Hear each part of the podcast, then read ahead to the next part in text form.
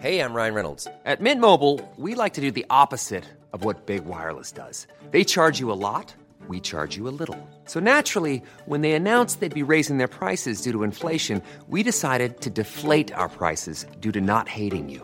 That's right. We're cutting the price of Mint Unlimited from $30 a month to just $15 a month. Give it a try at mintmobile.com slash switch. $45 upfront for three months plus taxes and fees. Promo rate for new customers for limited time. Unlimited more than 40 gigabytes per month. Slows. Full terms at mintmobile.com.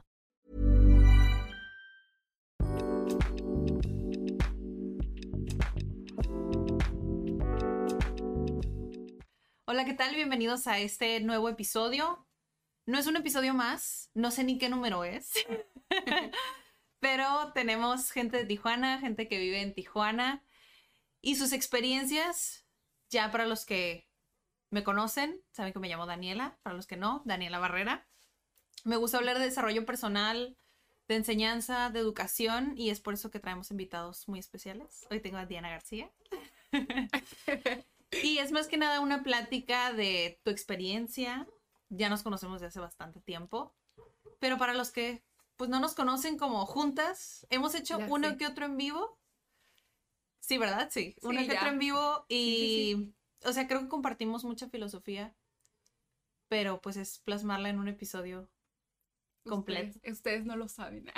O sea, tengo preguntas, pero si surge en la conversación que tú me preguntes, no pasa nada.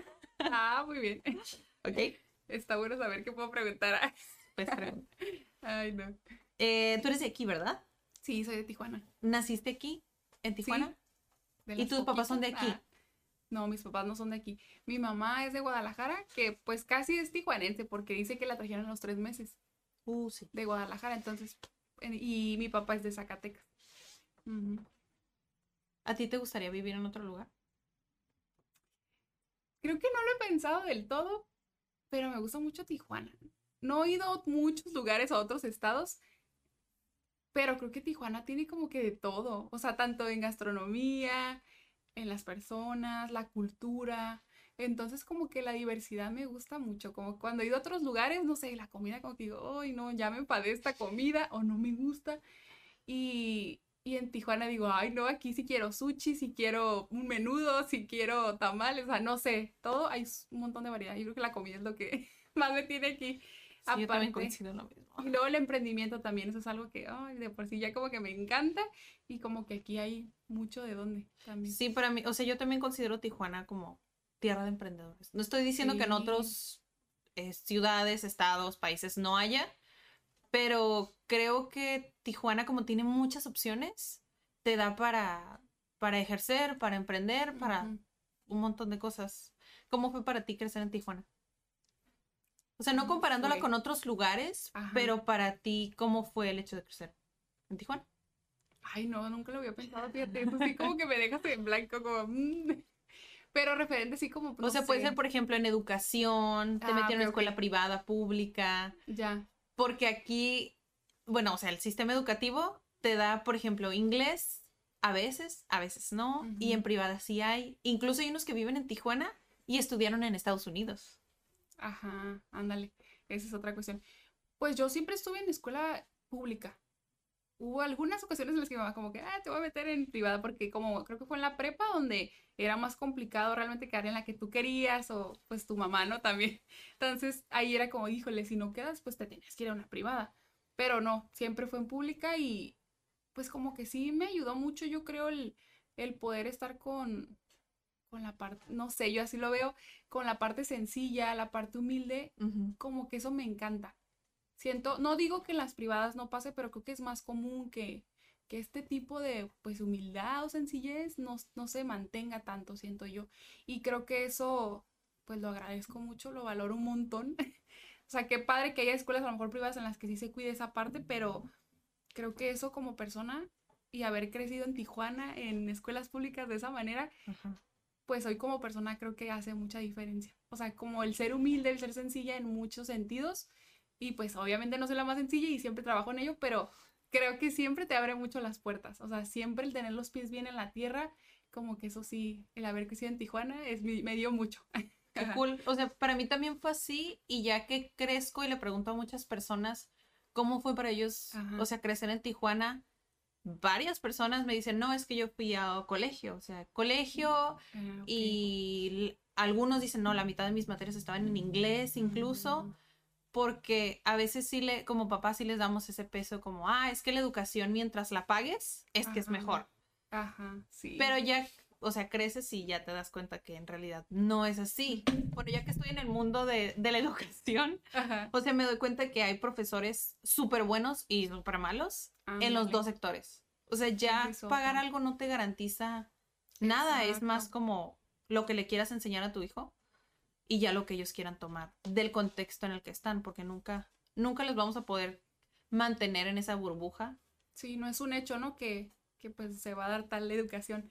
Y fíjate que ahora que, que lo decimos de que ha sido para mí crecer en Tijuana, ahora me viene eh, un recuerdo que también ha sido el poder aprender de todas esas personas que tuvieron que venirse de otros estados, incluso en este momento como de otros países, y eso me ha enseñado a aprender a, a ser como emprendedora, a siempre ser como bien luchona, bien trabajadora y tener como que esa motivación, como el tener muchas personas a mi alrededor que tuvieron que venirse de otros estados, pues me hace ver que siempre hay una posibilidad y que siempre puedes buscar algo más allá. Entonces también eso, pues en Tijuana creo que es muy característico de que se hiciera porque muchas personas de, de allá afuera pues vinieran, ¿no? Como a Tijuana y creo que eso ha sido Tijuana. Entonces eso para mí ha sido, o sea, crecer en Tijuana también. ¿Te gustaría quedarte en Tijuana? O si tuvieras la posibilidad de Mm. irte, ¿te irías y regresarías? Sí, ¿O te irías y, pues quién sabe si regresaría? puede pasar que quién sabe y regresa. No puedo dar por hecho nada, pero siempre me ha gustado mucho la idea de irme a otros lugares. No lo he hecho, creo, ¿no? Por más de una semana tal vez, o sea, no lo he hecho. Pero sí, esa idea me gusta muchísimo. O sea, siempre he querido ir, por ejemplo, a Brasil. Esa ha sido, ha sido una de mis ideas. A España, por parte de mi carrera, mi trabajo, como me, como me gusta mucho. Ujú. Sé que allá puedo aprender. Pero ahora pues también lo veo por una parte aprender de otras culturas. El simple hecho de como de aprender. Pero sí pienso como que sería padre quedarme, no sé, un año, dos años viviendo en otro lugar. Pero ya quedarme, sí lo he pensado, la verdad, creo que me gusta mucho mi Tijuana y soy muy como de familia. Entonces siempre quisiera volver. Mm, Pero no sé, pues todo, todo puede pasar. ¿Y por qué Brasil? Por lo de mi carrera. Ah, Ajá. también. O sea, los dos por tu carrera. Sí, los dos. Me gusta mucho como, bueno, sé que hay, hay mucha información muy buena, como más investigación. Ajá. Oh, yo no sabía, o sea, porque, o sea, para mí la mayoría de la información y investigaciones y todo que se hacen, Ajá, casi todo está en inglés. también. Entonces, o sea, para mí es sorpresa que me digas, ah, pues es que en España o ah, en Brasil, Ajá. cuando para mí digo, pues, pues no sé, yo pienso que casi todo está en inglés. Pues si de ya entrando a este terreno, ¿qué idiomas hablas? Ah, pues español e inglés. Sí, no, no hay otro. ¿Y cómo ha sido esa historia con el inglés? La verdad. Es muy variada. Me encanta el inglés, siempre desde que recuerdo me ha encantado. Pero ahí sí me quedó muy grabado un momento donde fue como complicado. Ahora ya de grande que estoy estudiando inglés. Ajá. No sé qué haya sido exactamente. Ay, no fue mi maestra. Ay, es mi maestra, porque yo tortillas no voy a decir nombres. Pero no sé qué haya sido, fíjate que me frustró. Me frustró hasta el punto de llorar. Que incluso aquí, Daniela, ay, tú eres este, eh, ¿cómo se dice? Testigo. Pero no, no, no identifiqué realmente qué fue, fíjate. ¿Qué fue lo que me hizo que me llegara a ese punto de estresarme o frustrarme? Y hasta cierto punto en ese momento, es por ese pequeño tiempo, como que ya no me quiso gustar, ¿sabes? Pero yo pues trabajé en ello. Mm. ¿Y en qué contexto estabas? ¿Fue cuando estabas en la, en la pandemia? ¿O si estabas Mm, saliendo de la universidad? Ay, no me acuerdo, creo que fue antes de pandemia. Mm. Sí, fue antes de pandemia. Pero ya ahorita otra vez ya como que, ay, volví a retomar ese gusto por el inglés, pero fue muy momentáneo. Pero siempre, siempre me acuerdo que me ha gustado, aparte desde muy chiquita siempre tuve inglés, creo que pues a partir de la primaria. Pero siempre me ha gustado mucho el hablarlo. Nunca lo había pensado como desde el punto de pues que puedes aprender como pues, en parte de mi carrera Ajá. para pues seguir preparándome. Ahora ese es uno de los motivos que más fuerza tiene, o sea, el querer aprender inglés para poder este pues seguir aprendiendo, pero ahora también ya lo veo como el poder compartir con otras personas, conocer personas nuevas que pues a lo mejor tampoco no hablan español. Pero sí, ha sido como esa situación. ¿Qué hiciste en ese momento cuando te sentiste frustrada? ¿Te saliste y pausaste un tiempo? ¿O continuaste así? Híjole, no recuerdo. ¿Qué pasó? Creo que, creo que Es pausé. importante, Diana. Pero creo que por lo de COVID, que también pausé. No, no es cierto, no pausé, sí continué. Sí, sí continué. Y creo que no estoy segura si me cambié de clase. Algo pasó, algo pasó que ya no continuaron las clases y tuve que hacer ese cambio. Entonces ya como que, ay, otra vez fluyó. Ok. Ajá. ¿Y cuan- no te acuerdas cuánto tiempo pasó? O sea, desde que pausaste hasta que lo retomaste. Es que, ¿sabes que No, creo que no lo pausé. Yo creo que ha de Ah, haber sido nada más, pues yo lo trabajé como pude. ok. Y yo creo que surgió esa, ese cambio de maestra, entonces ya ahí fue como que, yo creo como que me exponía de cierta manera en ciertas actividades que me generaban más, este, ah, como poner más esfuerzo tal vez, y ahí era como que, no, no puedo, o algo.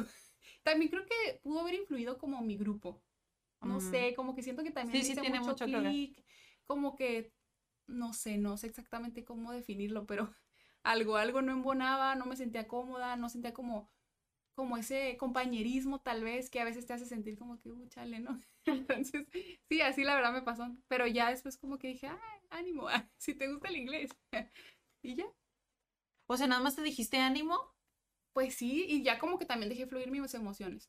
Porque también eso era algo que me pasaba mucho. Como que yo, Diana, decía, no, no estés triste, no te enojes. Entonces, pues, ¿por qué no? O sea, también es otra cosa que no me dejaba sentir. Ah, Pensaba que eran malas y no tenías que tenerlas, pero así tienes que tenerlas.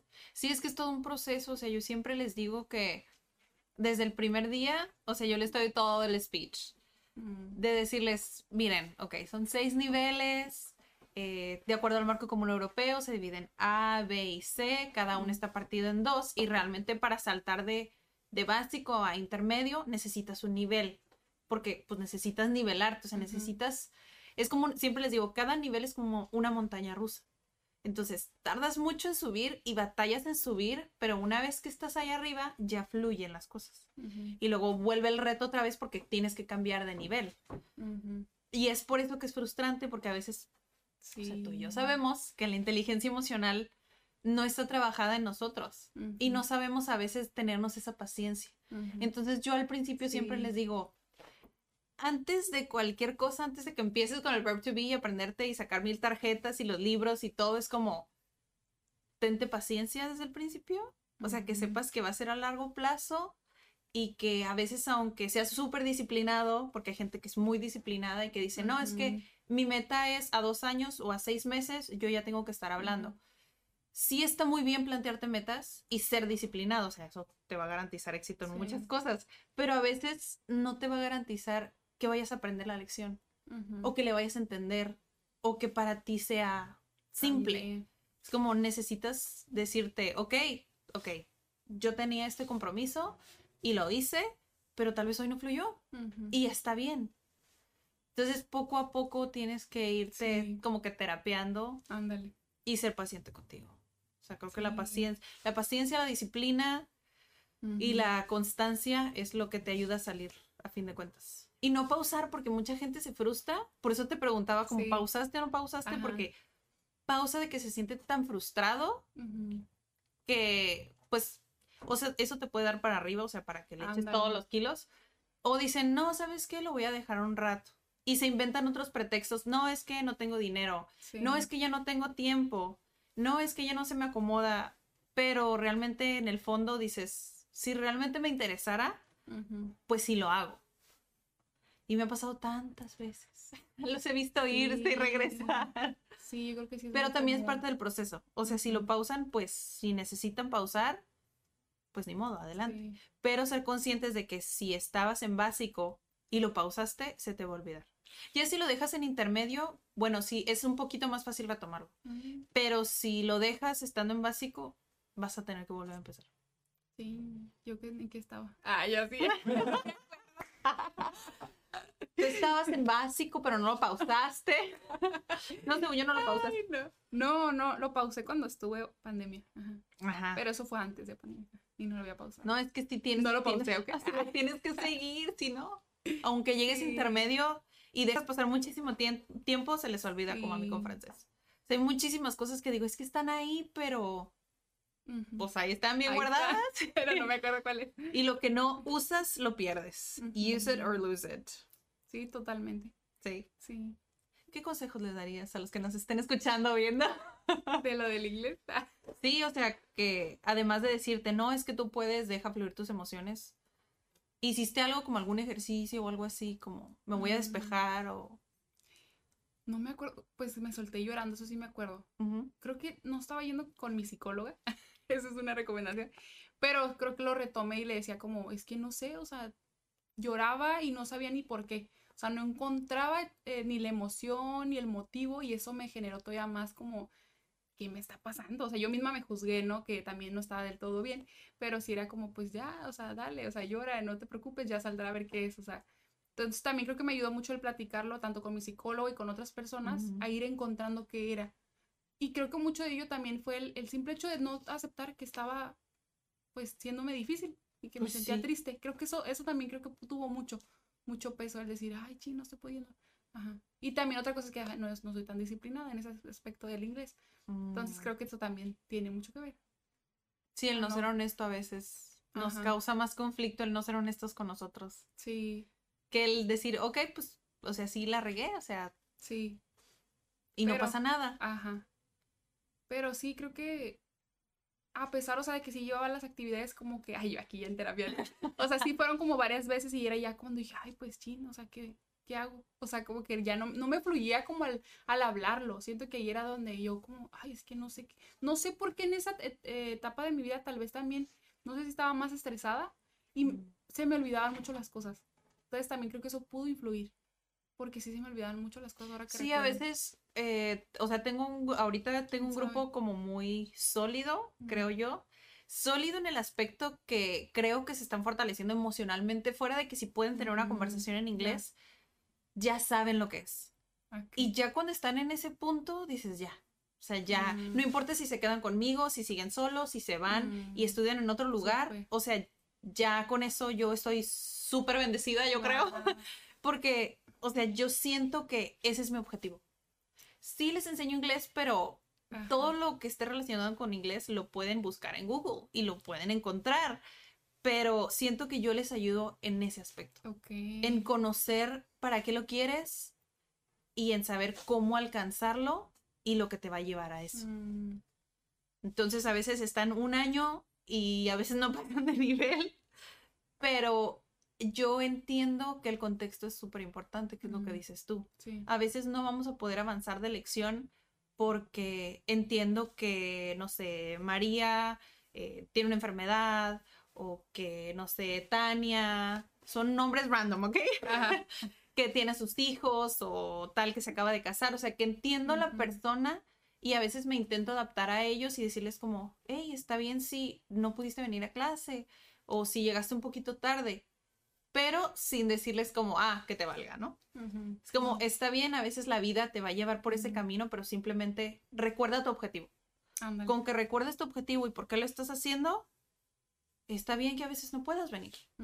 Pero ok, repasa la lección, o escucha un podcast en el carro, Ándale. o ven a los eventos de Cat Live, no sé. No lo lo que, algo, algo que te diga, ok, lo, mi objetivo está claro, aunque a veces no le pueda dedicar el tiempo. Para mí eso es clave, Y sí. clave. Sí, porque esa relación entre, pues, a lo mejor educadora y alumno, pues, también ayuda bastante. Ay, yo educadora, ¿cómo, cómo lo Para muchos no les funciona, Colaborador. estar conmigo no les ha funcionado, porque siento yo que los enfrenta a... Mm, se- los pongo en el espejo, pues. Ok. Por ejemplo, llegan a la, a la clase y es como, ah, ok, van a hacer el repaso, ¿no? El dictado de las 10 frases con el uso Sí. de tal cosa. Como si no le estudiaste y si no le entendiste, pues no vas a poder ni hacer la primera cosa que es de repaso. Ya. Entonces, sí es como ponerlos un poquito en el... Pues que hagan un poquito de su parte, ¿no? Un- hagamos más Y a muchos eso. no nos gusta. Mm. Pues no, es que a quien le gusta No ver que yo no soy disciplinada, que no soy ordenada, y a veces se van. Mm. se van porque dicen, no, es que esto no es para mí, o no me gustó, no me funcionó. o Unos me han dicho, no, es que la clase no es estructurada.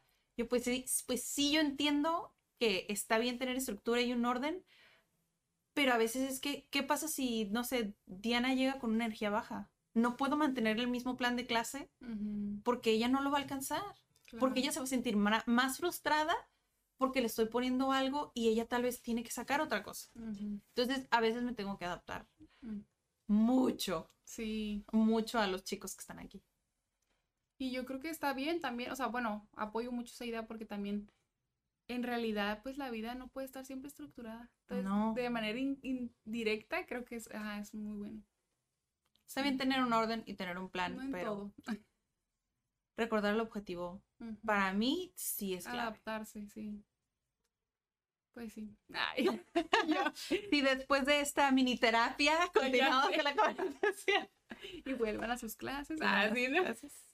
Bueno, ya no. volviendo a lo más bonito, ¿cómo ha sido para ti aprender inglés como la, la bonita experiencia? ¿Hasta dónde te ha llevado eso? De lo que Mm. sabes, ¿hasta dónde te ha llevado él? Pues, el hablar inglés o escribir inglés o el- al nivel que tú tengas, eso que tú sabes, ¿hacia dónde te ha llevado? Pues me ha ayudado como a pues poder compartir lo mucho poco que sé sobre mi carrera, del desarrollo personal, el haber hecho una entrevista eh, para una revista que fue pues escribirla en inglés, entonces eso también como que pues me ayudó a animarme, dije, ah, sí puedo, vamos, sí lo podemos hacer. Y es compartir mi experiencia como pues emprendedora, el poder llevar a Dígalo a otros lugares que conozcan de Dígalo. Y pues también nos abre oportunidad pues para tener pues más recursos, más apoyos. Para mí ¿qué significa eso? Entonces sí, sí me ha llevado como a esos espacios que, que pues se cumple el objetivo que es que pueda seguir creciendo Dígalo para nuestros pacientes. Entonces pues sí, esa parte sí nos ha ayudado bastante. Y lo otro también fue en otra entrevista con justo una maestra de inglés que también pues es para emprendedoras, entonces más emprendedoras nos conocen, saben lo que hacemos y pues compartimos un poco de, de lo que es Dígalo. Y que es dígalo. Ay, No te pregunté qué es Diana, ¿eh? Que es muy pro- No, no, profunda no. la pregunta. ya sé. Bueno, Dígalo es un centro que atendemos eh, pacientes para ayudarles en su comunicación. Brindamos terapia de lenguaje y pues mayormente son niños, eh, en ocasiones adolescentes, hasta adultos han llegado, pero atendemos, por ejemplo, adolescentes adultos en las situaciones donde no pueden decir, por ejemplo, algún sonido de la letra R, por ejemplo, Ajá. o tienen tartamudez. También. Ay, dale una alarma. A Ay, veces no. pasa, uno tiene que Y... mantenerse organizado de alguna sí. manera. Y pues mayormente son niños, niños que tardan en hablar, que tienen autismo y no se pueden comunicar, que también lo dicen la R o otros sonidos, que tienen alguna discapacidad, tartamudez, y eso es como exactamente en Dígalo. Y otra de las cosas que también somos Dígalo, pues tenemos como una filosofía que, que viene ahí intrínseca en nuestros servicios, que es hacerlo desde un enfoque de inteligencia emocional, de comunicación asertiva hacia con los niños, hacia las familias. Entonces llevamos un acompañamiento con los papás para poder pues ayudarle al niño a comunicarse, a desarrollar sus habilidades de lenguaje, pero no nada más así por nomás, o sea, es que hable, sino pues que tenga un propósito Para que podamos impactar en la sociedad de manera positiva, para que no hayamos personas como nada más hablamos por hablar, no pensamos lo que decimos, lastimamos a todo el mundo, sino que estos niños y esas familias vayan aprendiendo que pues podemos cambiar la forma de hablar, que podemos hacerlo con un propósito, pues desde el amor, desde el respeto, la empatía y muchos otros valores. Me encanta. Sí. Sí, de, ya estamos sentados en Ah. otros terrenos, me encanta. ¿Tú estudiaste esto? O sea, ¿qué, Sí. ¿cuál fue tu licenciatura? Mi licenciatura es educación especial Ajá. en una especialidad que es auditividad del lenguaje. Mm, Y saliendo de ahí, pues sí, ya sé que sí lo ejerces, pero saliendo de ahí, ¿cómo te capacitaste? Pues de hecho, O sea, por ejemplo, ajá. si sales de la licenciatura, si yo quiero ser terapeuta de lenguaje, sí. la licenciatura con la especialidad, eh, ¿ya puedo ser terapeuta de lenguaje? ¿O ahí necesitas unas- capacitarte un poco más? Sí, hay unas cuestiones ahí con respecto a la carrera, porque hay otras carreras que son también de terapia de lenguaje, pero se puede decir que la mía hubo un momento que se pudo ser terapeuta de lenguaje y luego cambió como que ya no pudiera ser, como que por lo menos en el ámbito educativo Ok. porque hay como, en el ámbito educativo, si trabajas como en el área del gobierno, hay una unidad que se llama USAER. Es una unidad de apoyo para los niños que tienen alguna dificultad para aprender. Y en este caso hay otra, este, hay, hay especialistas que es la terapeuta de lenguaje o de comunicación le llaman, que viene siendo mi perfil que yo estudié. la maestra de Ok, comunicación. entonces cuando tú lo estudiaste, Ajá. sí existía la, la posibilidad de, de Sí. egresar con esta, Sí, sí, sí. este como- perfil. Ándale, ajá. Y luego, cuando ya yo egreso, pues como que me dicen que sí, como que no.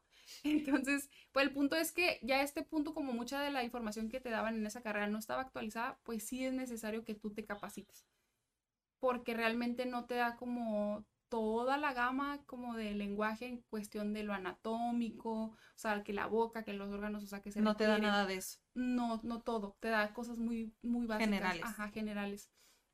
Y la verdad, pues sí, el lenguaje es todo un mundo, totalmente. Sí, sí, sí, lo hemos platicado, Sí. si fuera de cámara, sí. Ajá. O sea, yo llevaba a mi hija contigo en terapia Sí, y de sí. alguna manera entiendo como que no es nada más lo que tú dices, ah, que haga el sonido de la R y ya, o sea, es como, si yo te pregunto, ah, pero ¿por qué no lo hace? No, pues es que no es nada más porque el frenillo, ¿no? O que, o sea, son muchas cosas que tienes que estudiar o que tienes que explorar en el niño para que, o en la persona, para que veas, ¿no? Entonces creo que sí necesitas ser más profundo. ¿Cómo fue para ti? Porque sí, me sigo metiendo con el sistema educativo. Pero eso que te dijeran como, ah, es que sí o que no, no estamos seguros. Pues fue conflictivo. De hecho, mi, este, como, ay, se dice, el, no nos das la celular, ¿cómo se le dice? Lo que haces para poder graduarte.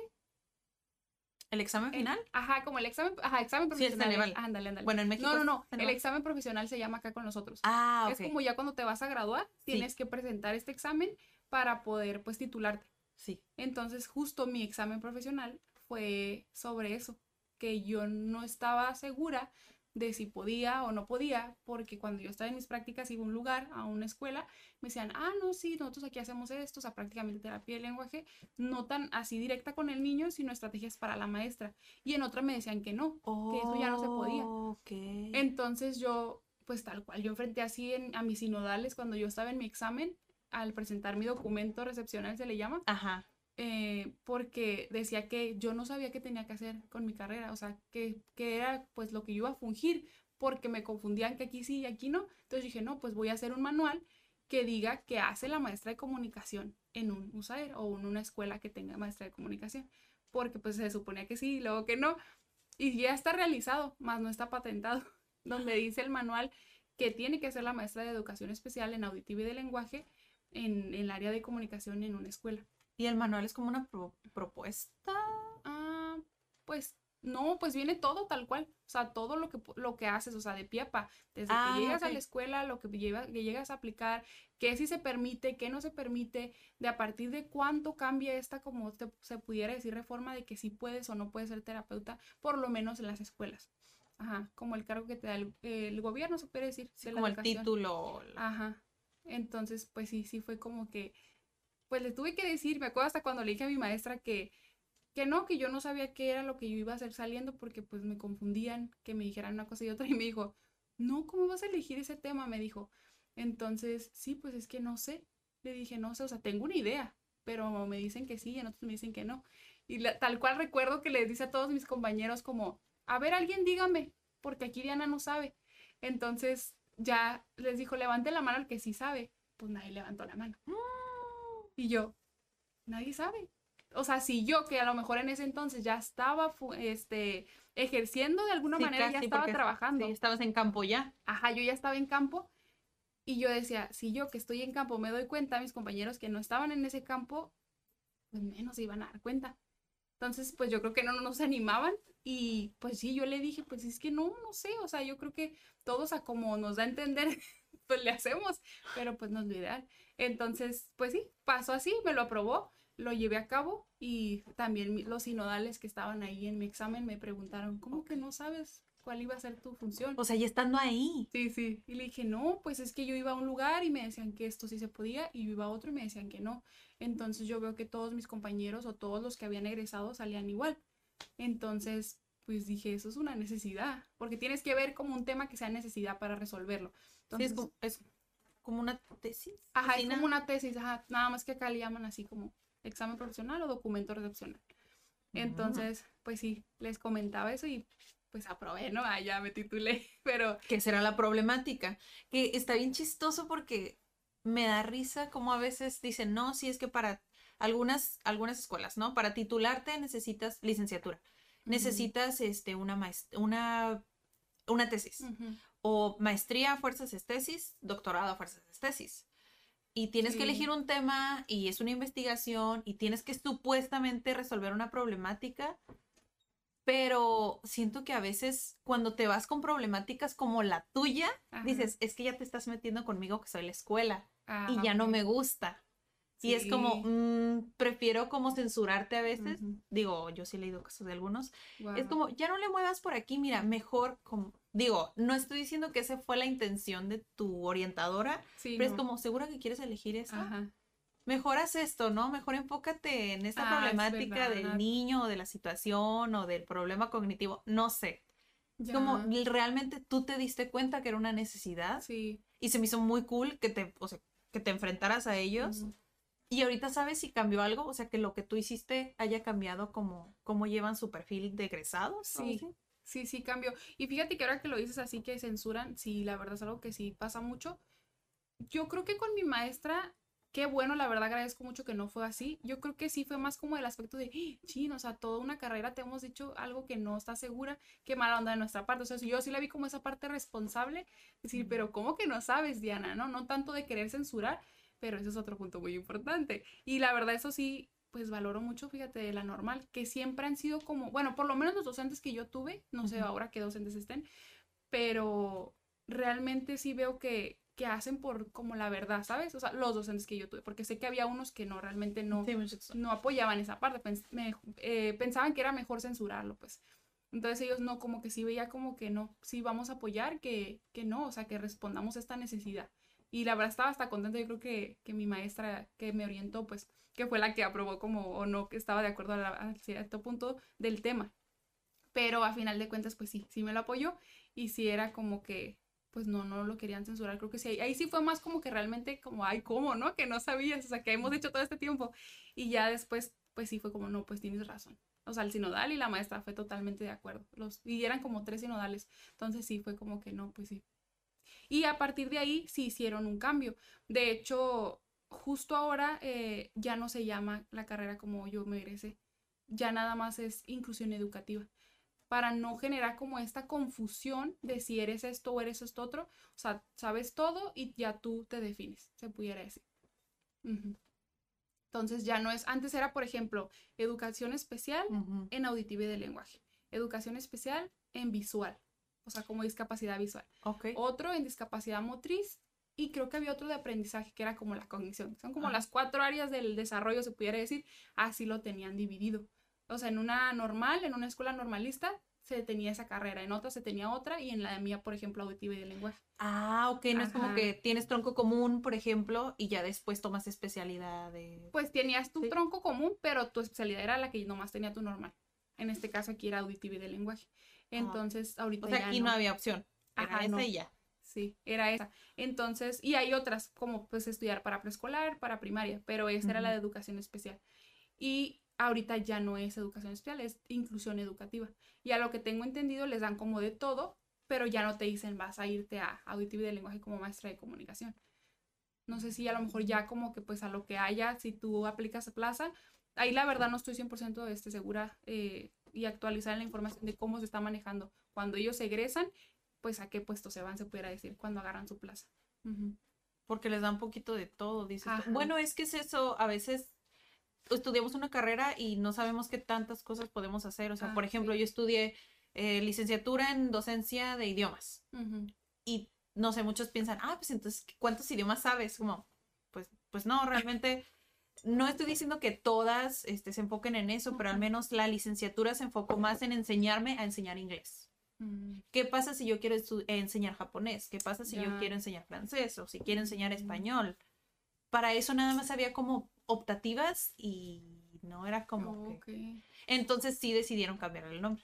Mm, ¿y Ya es diferente. ¿No pero creo que ya le quitaron lo de enseñanza de idiomas. Ah. Creo que es en educación. No, creo que sí le pusieron Oh. como enseñanza del inglés. Pues sí, más específico. Digo, está súper bien la carrera, está completa, me gusta, Sí. pero pudo haber estado aplicada a, bueno, al menos la naturaleza de Tijuana, a enseñanza del español.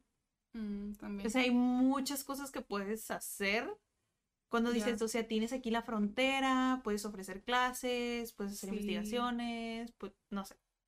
Ahorita nada más como Es una oportunidad. haciendo lluvia para de ideas, pero pues no sé, creo que tiene que cambiar un poquito el enfoque. Yo por eso siento que me convertí en emprendedora porque sentía que le faltaba esa parte de, de resolver realmente un conflicto a la educación. Mm, O sea, la educación se supone que es para ser mejor, para desarrollarte, para crecer. Y cuando ya lo tienes muy estructurado, como que te dicen, no, Diana, es que, o no, Daniela, como que si me mueves por aquí me vas a desacomodar aquí. No, pues es que de eso se trata. Sí, Y más cuando llegas a educaciones superiores, claro. que dices, es Sí, que totalmente. se supone que tienes que estar aquí para, para pensar y si ves algo que no está bien, dices, pues lo puedo proponer. Pero he escuchado historias Sí. donde, no, pues es que en mis tiempos estábamos peores, como pues sí, pero, pero no se trata de eso. Si hoy estamos viendo otra problemática, pues digo, pues se puede, se puede avanzar. Creo que ese sí hubiera sido una buena, así de ya, no sé si han escuchado en otros episodios una de las historias de Adrián donde le dijeron, no, en, la- en la facultad de idiomas, no, pero ¿por qué este se enfocan en, en, en que salgan con un tercer idioma? Porque ese era uno de los requisitos, que salgas con un tercer idioma cuando el primer idioma no está reforzado y el segundo Mm. idioma tampoco, que era el inglés, ¿no? Donde todas las materias están en inglés. Y si en ese entonces la que estaba de directora, es como, pues no, no dio como que, para mí, pudo haber tomado esa investigación y propuesto algo diferente. Es como, ah, ok, puedo hacer mejor filtro a los que lleguen, o puedo reforzar más sus clases, o Sí. no sé, qué sé yo. O no pedir un tercer idioma. O tal vez por eso le cambiaron en la licenciatura a inglés. Y quitaron el requisito del tercer idioma. No sé, no Ah, sé.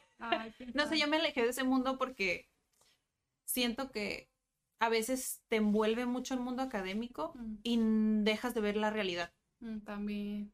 Que te dicen, son muy buenos docentes, pero como no están allá afuera, no se dan cuenta a lo que se van a enfrentar. Como dices tú, no, pues es que ya estoy bien confundida de voy a salir y qué puedo hacer. Sí. Y ellos como todo el tiempo han estado en el mundo académico, no, pues es que no sé.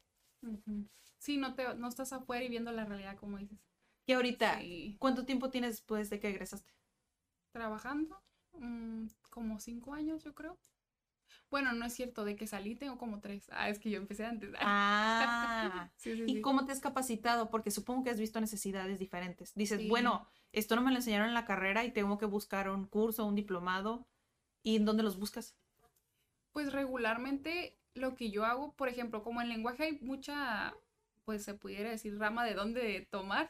O, Por ejemplo, puedes especializarte, no sé, en tartamudez, es todo un mundo. O sea, no, no cualquiera sabe exactamente actualizado qué onda con la tartamudez y todo este rollo de que si, si te lo heredan o no. O sea, es otro mundo, ¿no? Ese es un tema. Y luego, por ejemplo, los niños que no dicen la R, por ejemplo, también es otro tema que te tienes que meter a la parte que tienes que estudiar lo orgánico, lo anatómico, si tiene que ver que si el frenillo corto no tiene nada que ver, que si el soplar el globo que no tiene nada que ver, o que si es algo más del cerebro y que acá está, o sea, todo eso, o sea, es todo un mundo. Entonces, yo lo que hago es que depende el tema que esté con el niño teniendo, Ajá. por ejemplo, este niño llega y pues no sé, tiene el problema del R, pues busco el mejor especialista a nivel mundial que trabaje esos problemas. Y Ok. ahí ya trato de ver si tiene cursos. Eso es lo que hago yo. Ah, ok. La verdad, Por mundial. medio de tu necesidad dices, voy a buscar. Ok. por ejemplo, no sé, pongo en Instagram o en Facebook tal cual. eh, tarta- un ejemplo, tartamudez. Y eh, en español y a veces lo pongo también en inglés o en otro idioma que sé que más o menos en ese país son pioneros en esos temas. Entonces ya busco y me salen como que varias opciones y veo, ah, mira, este como que le sabe bastante, está actualizado y todo. Y luego veo ese quién sigue y también lo busco. Entonces, seguir, voy seguir, seguir, encontrando- seguir. ajá, voy encontrando el bueno del mero bueno de todo el tema. Entonces así es como me voy capacitando. Pero pues sí, la verdad es que creo que nos hemos ido capacitando a nivel internacional. y ahora que hay pandemia, pues la verdad ha facilitado mucho que sea en línea. Sí. Porque antes ni de chiste, o sea, no había nada. no. O sea, sí había cursos, pero eran presenciales. Entonces, O que el congreso allá en el estado de quién sabe dónde. ajá, en España, así, o sea, pues no. O sea, sí me lo pudiera proponer y sé que a lo mejor lo haría, pero era más complicado. Y ahorita realmente está, pues aquí, luego, luego. Y esa es la manera en que, pues sí, me he estado capacitando. Y antes cuando no había cursos, ¿qué hacías? O sea, si ya tenías la problemática enfrente, Ajá. ¿cómo le hacías? Pues aquí ¿O había algunos cursos que sí llegué a tomar. Por ejemplo, uno de los principales cursos que tuve fue un diplomado que se me ayudó muchísimo a todavía conocer más el, área del lenguaje y pues a en- encantarme todavía más y querer justo hacer dígalo, que fue algo de lo que me inspiró este pues para hacer lo posible. ¿Y por qué dígalo y no nada más como terapeuta Diana García? porque en ese entonces era voluntaria del hospital infantil. Entonces, al ver que era como una institución grande y todo lo que era posible, pues yo dije, yo quiero hacer una clínica como hospital infantil, pero con un enfoque meramente de lenguaje. Ajá. Entonces, siempre como que tenía en mente como ese ejemplo y yo dije, yo lo voy a hacer, pero con este mero enfoque. Y así, siempre tuve esa idea y, y siempre empecé yo sola, pero siempre supe que yo quería hacer una clínica. Ok, tú representabas dígalo, ¿no? O sea, sí era la Sí. terapeuta Diana, pero estoy en representación de dígalo, Ajá. ¿no? Por ejemplo. Que es mi nombre, dígalo. Ajá. Diana García López, dígalo. Dígalo, dígalo con terapia de lenguaje. Sí. Así, así la pueden buscar. Ah, ahí. Bueno, sí, Sí, tal la cual. clínica en sí. ¿Cuánto tiempo tiene Dígalo? Dígalo, ya tiene pues como cinco años, porque yo, como les comento, pues empecé desde antes a, a, este, trabajar en terapia de lenguaje. Y desde entonces hice mi logo, o sea, desde entonces existió el nombre de Dígalo, Mm. pero pues se pudiera decir que como equipo, o sea, ya haciendo otros terapeutas parte de Dígalo, tiene aproximadamente uno, un año y medio tal vez. Ajá, porque primero estuve yo sola y, y no sé, me costaba mucho como el, quería que realmente quien viniera a Dígalo tuviera esa misma filosofía que yo tenía con mis pacientes, el trato pues muy humano, muy empático, siempre desde un enfoque de inteligencia emocional, comunicación asertiva, muy comprometida, entonces como que al no encontrar a alguien que yo viera que fuera así, no me animaba a hacer ese equipo. Entonces, pues poco a poco, pues dije, no, pues qué tal si yo los voy capacitando, les voy compartiendo esta filosofía y, y lo van compartiendo conmigo y así sea posible ir haciendo un equipo para ayudar a más niños. ¿Crees que hay una diferencia como en lo que haces hoy a lo que estudiaste? Pues sí, totalmente. Sí, por la cuestión de, de que a lo mejor no nada más me enfoco en, pues en la cuestión del lenguaje como tal, sino que lleve un mensaje ese lenguaje que a lo mejor esa persona o ese niño va a decir. Creo que ese sí es el plus. Sí, sí, sí, porque por eso te pregunto como, si ejerces lo que estudiaste, pero alguien tal vez que ejerce, pues no, no va a hacer lo mismo. ¿Por qué? Sí. Porque tú ya te capacitaste, porque ya emprendiste, o sea, Sí. ya te metiste a un sector como diferente. Y creo que ya como entraste del lado de los terapeutas, ya no nada como, pues, capacitar a la maestra o capacitar a los profesores. Y entraste del lado de, lo- de los terapeutas donde no te enseñan a emprender, pero siempre terminan emprendiendo. ¿Por qué? Porque siempre tienen un consultorio o están Sí. trabajando en una clínica, pero como por honorarios y siguen emprendiendo dentro de un de un sistema en- dentro de una clínica o un sistema, no sé. Y esa parte cómo ha sido para ti el emprender cuando no te enseñaron a emprender. Pues siento que no La fue, verdad. no fue tan complicado porque en mi familia es de emprendedores. Ok. Mis papás, pues mi papá desde que tenía tres años llegó aquí a Tijuana y desde ese entonces él dice que él llegó trabajando. Él vendía periódicos a los tres años. La verdad, ni yo me la creo, pero sé que sí lo hizo porque la verdad, ay, yo digo, no, papá es Yo muy le creo a mi papá. Así, es muy inteligente y, y realmente sé que, pues lo más probable es que empezó muy chiquito. O sea, yo viendo cómo el desarrollo esperado de un niño es al año, a los dos, tres años, ves niños que dices, ay, este niño, ¿cómo habla tanto? Es tan inteligente. sé que mi papá muy probable también así fue y s- sí hay una gran posibilidad de que a lo mejor a sus, a sus tres años sí pudo, pues, trabajar tan chiquito. Entonces yo creo que también esa parte de supervivencia, pues lo hace posible, ¿no? También. Entonces, desde entonces, pues Sí. mi papá siempre fue, pues bien luchón, ¿no? Y mi mamá también. Mi mamá también desde muy chiquita tuvo que ver por ella, porque estuvo en situaciones complicadas en su familia, y pues mi papá también. Entonces siempre tuve ese ejemplo del emprendimiento, de las ventas, de, pues como que aquí no hay ese pensamiento de, "Ay, ¿qué voy a hacer? Chin". Yo nunca los he visto, o sea, así realmente. Siempre es como, ah, no, pues ahorita vendo esto y ahorita me voy al mercadito y vendo unos zapatos, o sea, así, o sea, tan así, tan sencillo para ellos ha sido que pues para mí así es. O sea, no, a mí no se me va a cerrar el mundo, o sea, yo, ay, no pasa nada, ahorita vendemos mieles. Eso te va. Así de ahorita, ahorita indagamos en esta parte de las mieles. Ay, no. Sí, entonces, pues creo que ha sido bastante sencillo por el ejemplo que he tenido por ellos, ¿no? Como este pues, positivismo, resiliencia. Pero la verdad sí pasó algo que cuando yo estaba mm, a muy temprana este, educación en la licenciatura, pues yo supe y, y me dije a mí, pues la verdad no, no voy a apostarle una plaza. ¿Por qué? Porque normalmente cuando tú te eh, egresas de una normal como docente o cuando vas a entrar, todos tienen la idea y uno tiene ese sueño de, de tomar una plaza docente. Porque pues estando como con una plaza docente en el gobierno, pues tienen muchas prestaciones, tienen sus, sus beneficios, ¿no? Que muchos dicen, ay, no, pues súper bien. Pero yo cuando estaba como en tercer semestre, escuchaba que pues no tenían trabajo, no había plazas. Y yo dije, no, pues ¿para qué le apuesto si no hay plazas? O sea, Ryan Reynolds here from Mint Mobile.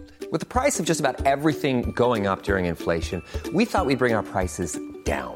So to help us, we brought in a reverse auctioneer, which is apparently a thing. Mint Mobile unlimited premium wireless. Have to get 30, 30, bit to get 30, bit to get 20, 20, 20, bit to get 20, 20, bit to get 15, 15, 15, 15 just 15 bucks a month. So, Give it a try at mintmobile.com slash switch. $45 upfront for three months plus taxes and fees. Promo rate for new customers for limited time. Unlimited more than 40 gigabytes per month. Slows. Full terms at mintmobile.com. Burrow is a furniture company known for timeless design and thoughtful construction and free shipping, and that extends to their outdoor collection. Their outdoor furniture is built to withstand the elements, featuring rust-proof stainless steel hardware, weather-ready teak, and quick-dry foam cushions. For Memorial Day, get 15% off your Burrow purchase at burrow.com slash ACAST and up to 25% off outdoor. That's up to 25% off outdoor furniture at burrow.com slash ACAST. no hay trabajo. Entonces yo tengo que ver otra forma, pues de poder no ir con ese sueño porque me voy a dar de tope y pues te vas para atrás, ¿no? Tal cual, les dices, sí, pues qué hora que voy a hacer, yo bien realizada y sí mi carrera y bien fregón, pero ¿y luego ahora qué voy a trabajar? Entonces, desde entonces yo supe que pues no, no le apostaba eso y que quería ver la manera de poder tener otra forma de trabajar. Entonces también ahí fue como donde indagué y qué otra cosa puedo hacer fuera de. Ok. Y creo que coincide una situación con mis padres de que se quedan sin trabajo. Entonces, ¿Y cuántos años tenías tú? yo creo que unos 19 tal vez, 20. Estabas ya en la carrera. Ajá, en la carrera. Justo estaba en la carrera, cuando también pensé eso de que pues, ¿qué voy a hacer si no hay plazas y todo, no? Y aparte yo siempre pensaba, desde antes de entrar a la carrera, como más allá de solamente ser docente.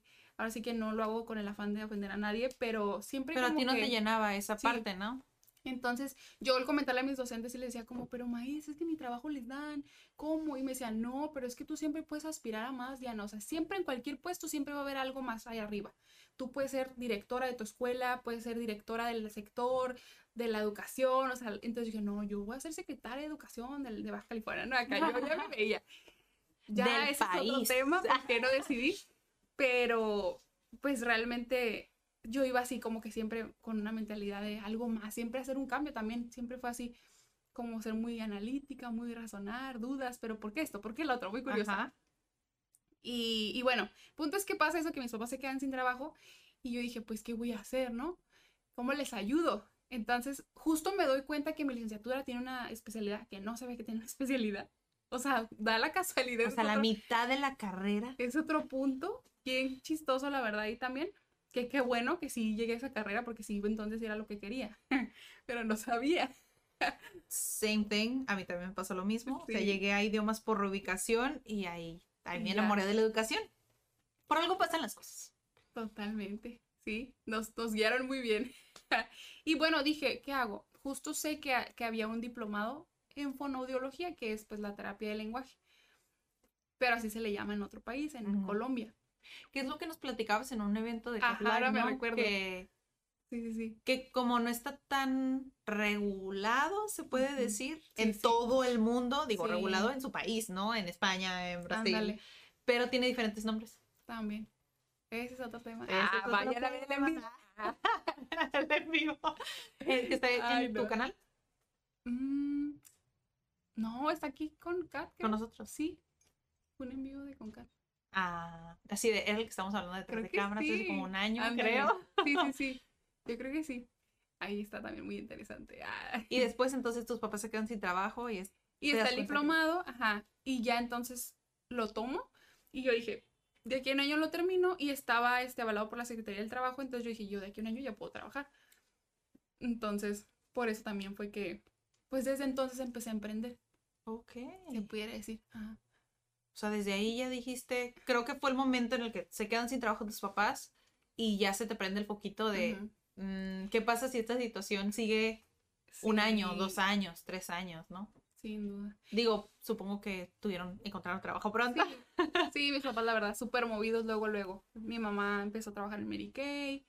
Mi papá creo que empezó a vender cosas y luego ya poco a poco pues fue encontrando trabajo. Sí, pero fue así. Pero fíjate que hay algo que también creo que nunca les he compartido. No sé, no estoy segura. que siempre desde muy chiquita he sido emprendedora. Porque desde que estaba, desde que yo Mm. recuerdo en la primaria, vendía cosas. Ah, Vendía plumas, plumas decoradas Yo también me diplomas.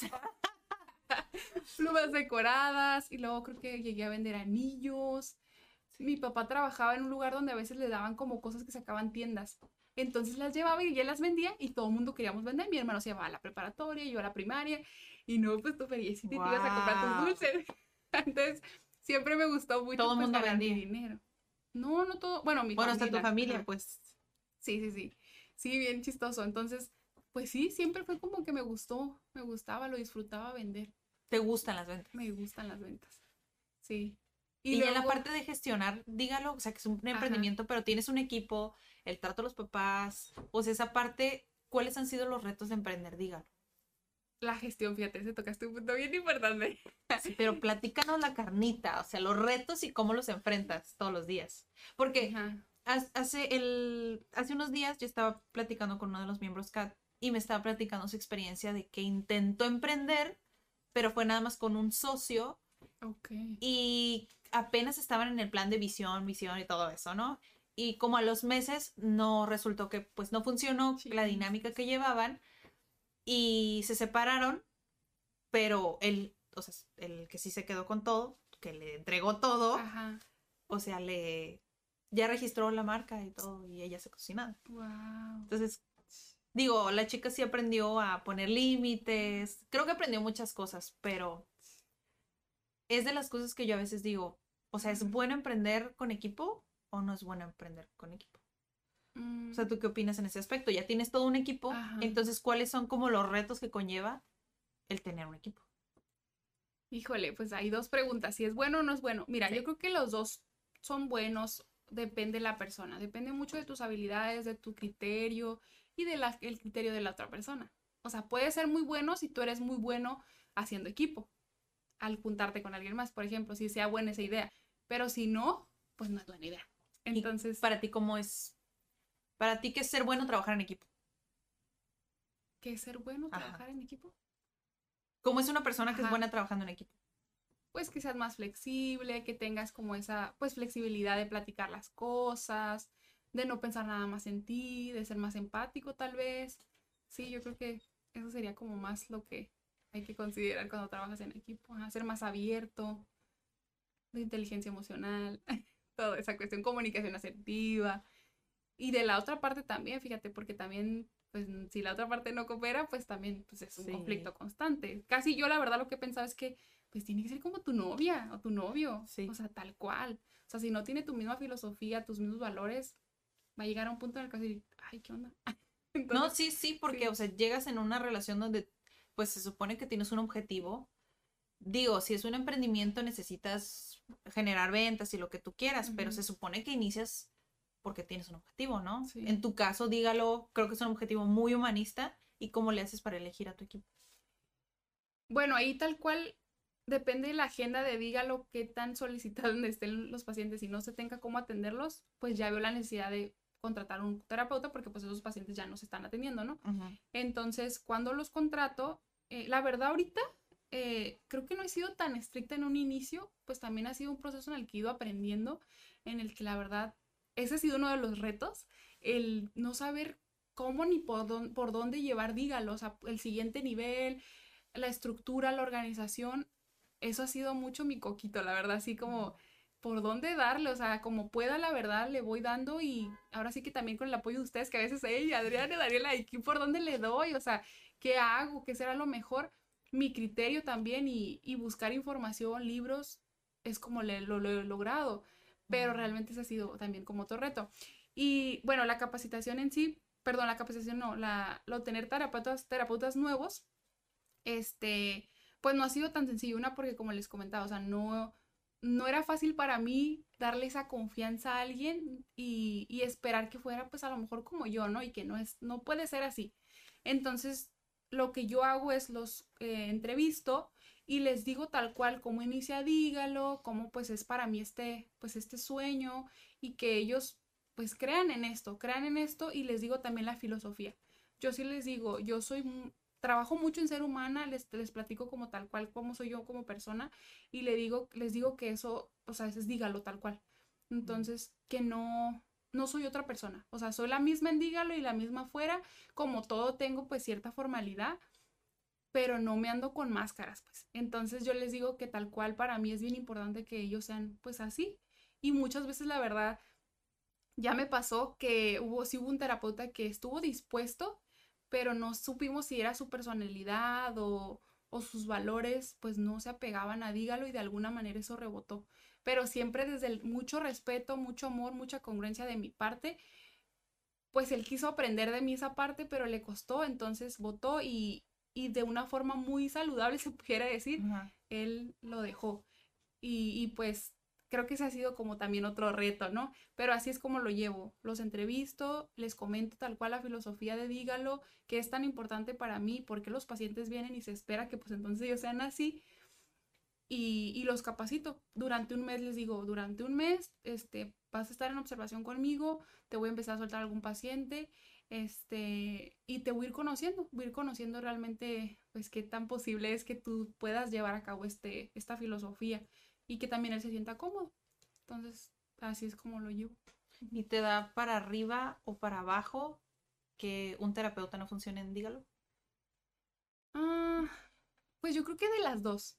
Me puede dar para abajo cuando veo que tiene un potencial muy padre de algún lado, pero la filosofía no es la que espero se pudiera decir de su parte. Y pues me da para abajo porque sé que tiene esas buenas habilidades, pero me da para arriba el no tener una persona a veces a lo mejor que no, con, pues, no comparte la filosofía y a veces es mejor. A veces más que ganar, pues se puede perder de alguna manera, porque todos tienen como fortalezas que siempre van a apoyarnos, ¿no? Pero algo, algo no cuadra, entonces ahí es cuando creo que me pasa de las dos. sí, es confuso. Estuviste ya sola y con equipo. ¿Cuáles son las cosas que tú ves, o sea, lo bueno y lo malo de emprender sola? De no emprender con un equipo. Ajá. Digo, mm. porque, o sea, por mi parte también, o sea, emprendí cositas, pero, o sea, fue como de vender plumas y cosas así. A veces fue sola, a veces fue con mi hermana, pero ya formalmente eh, mi, mi, emprendimiento fue con un equipo. O sea, yo no he emprendido algo tan serio sola. Ya, okay. Y para ti sí fue así. Sí. Yo tengo, por eso yo tengo una perspectiva, creo que diferente de mucha gente. Que muchos empiezan solos y luego dicen, ah, es que ya quiero escalarlo y ya, ahora sí consideran tener un equipo. Mm. ¿Cuál es lo malo y lo bueno de empezar sola? Lo bueno es que tu idea, pues la vas haciendo a tu medida, se pudiera decir, o sea, tal cual toda tu filosofía la plasmas en tu marca o en tu emprendimiento tal cual.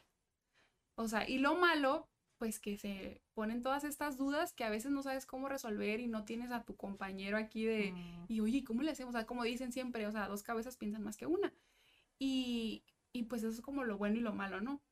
Y dentro de hacerlo en equipo, pues también creo que puede haber lo bueno y lo malo. O sea, el que a veces no coincidas con la idea del otro, eso sería a lo mejor lo malo. Pero lo bueno es que sin duda, ahora yo pienso totalmente que estar en un equipo es lo mejor, o sea, porque llegas a más personas. Por ejemplo, mi, nuestra filosofía intrínseca en Dígalo es poder generar un impacto positivo en la sociedad, que a final del día genera beneficios grandísimos en todo el planeta. Entonces, el no ser nada más yo, pues llegamos a más personas. O sea, ser yo nada más y impactar, no sé, 20 familias, pues qué mejor hacer seis impactar no sé cuántas, ¿va?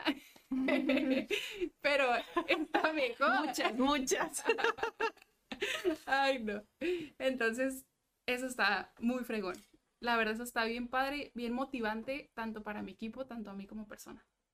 O sea, hacer una red de apoyo, uy, no, me, me pone hasta la piel chinita. Sí, a mí también me pasa. O sea, porque, o sea, ahorita te dije, yo emprendí con un equipo y yo no sé lo que es emprender sola. Digo, se escucha bien padre el que tú digas, no, pues, no sé, desde el loguito y el nombre y todo lo que tú quieres. Hay el ego, ¿no? También. De, ah, es que así es como yo quería Ándale. que fuera. Pero, digo, no es ni bueno ni malo una de las dos cosas, pero yo creo que de lo más positivo que yo puedo rescatar de tener un equipo es que siempre tienes a alguien que te apoye que Sí. comparta lo mismo que tú, o sea, se lleven bien o se lleven mal, dices, o sea, se quede eso afuera, pero esto es lo importante. Y eso es lo que me ha ayudado a tener un equipo. Ya. O sea, el hecho de que me ayude a enfocarme porque yo soy súper dispersa, súper dispersa y tiendo como a desviarme de los objetivos, a veces no hago nada, entonces tiene cosas buenas y malas que seas emprendedor, Sí. porque dices, sí, soy mi propio jefe, sí, yo manejo mi tiempo, Pero pues sí, pero tú eres tu propio jefe, tú te pagas, ¿ok? Oye. Para empezar. Se me ocurre, pero yo me negreo sola. También Ay, esa es otra. Hay emprendedores que no saben que también me pasó. Es como todo es mi propósito porque estoy enamorada casi de mi, de mi objetivo y de mi propósito de vida, que descuido otras cosas. Que dices, pues, exactamente, estás todo el tiempo. O sea, al principio yo estaba de lunes a domingo. No es como que los domingos tenía clase, pero creaba contenido en domingo, o sea, al principio. Mm, sea que dices, mm, sacrifiqué, en comillas muy gigantes, porque la palabra sacrificio tiene significados para mucha gente Ajá. muy diferente. Ah, sí. Cambié el hecho de estar con mi hija cuando estaba muy chiquita y Mm, también fui muy criticada por eso. Pero digo, a veces siento que, que me hubiera gustado, son dos pensamientos súper diferentes, me hubiera gustado no haberla tenido para poderle dedicar más a mi proyecto y después poder disfrutarla a ella pero al mismo tiempo digo, me gusta también que ella se dé cuenta Mm, cómo hemos crecido. O sea, que desde el principio es, no sé, desde venir a hacer el café, de limpiar las tazas, de venir a la oficina, o sea, cositas que dices, creo que si CAD estuviera en un punto donde la empresa es súper grande, tal vez ella no viviría eso. Que es lo que a ti te pasó con tus papás, que dices, o sea, si tú, mis papás no hubieran pasado por el que se quedaron sin trabajo en esa edad que tú tenías, Ándale. dices, tal vez no hubiera agarrado como el mismo aprendizaje. Y digo, bueno, Sin duda. las cosas pasan por algo Sí. y creo que es estar agradecida como de todas las, las decisiones que has tomado, porque a veces creo que sí nos... La gente se arrepiente mucho de las decisiones que toma sin tomar como que el aprendizaje. Solamente se arrepienten Ajá. pero no ven como el lado de, pues ok, estoy ahorita aquí, puedo aprender de eso, tal vez hoy con lo que sé lo haría diferente, pero aprendí tal cosa.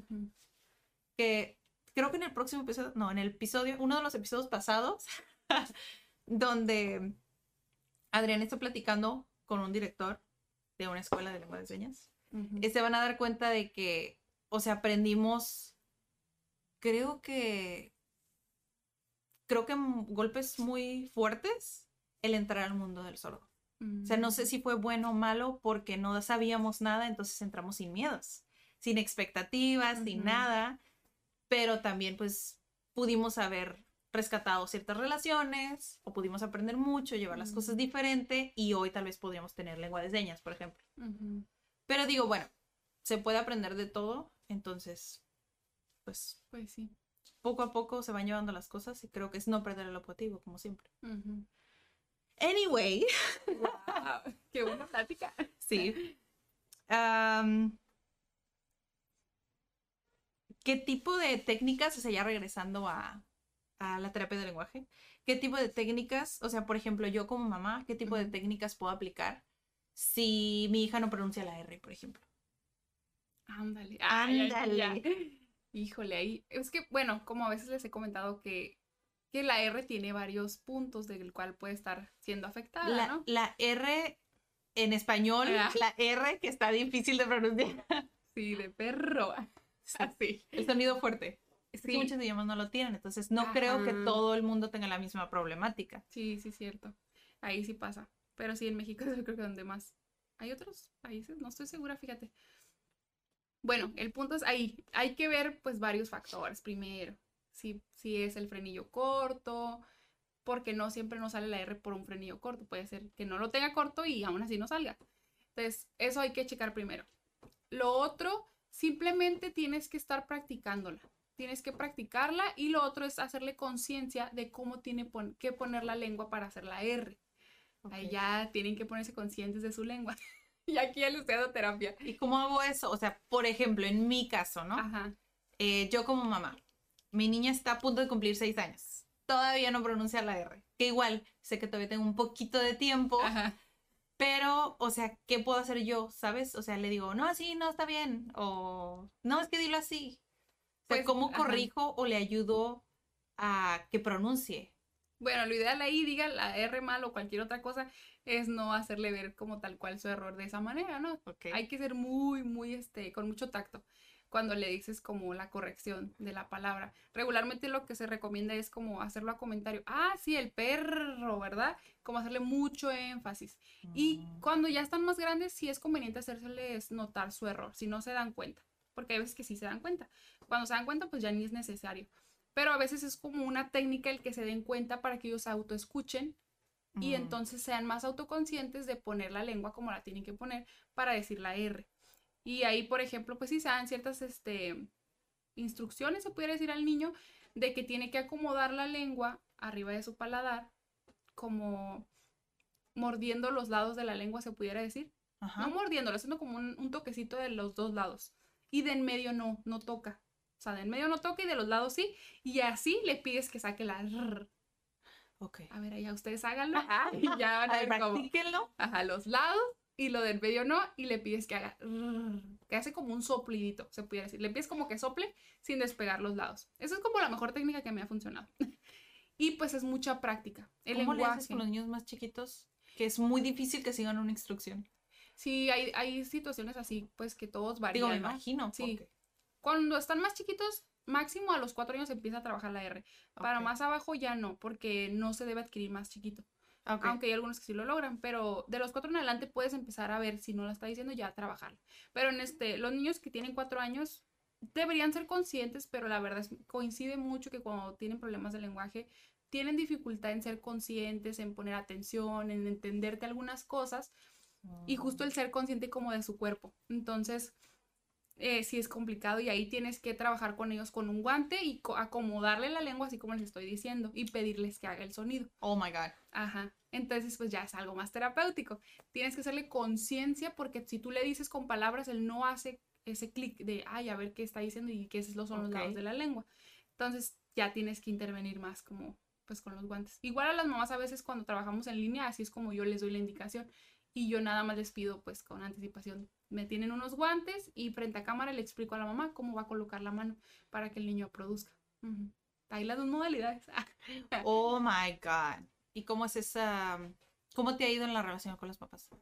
Muy bien. Digo, a mí me encanta trabajar con niños y tengo muchos proyectos para desarrollo infantil, pero siento que todavía no puedo tolerar Como ciertas maneras de pensar o el, enfoque que tienen como con sus hijos.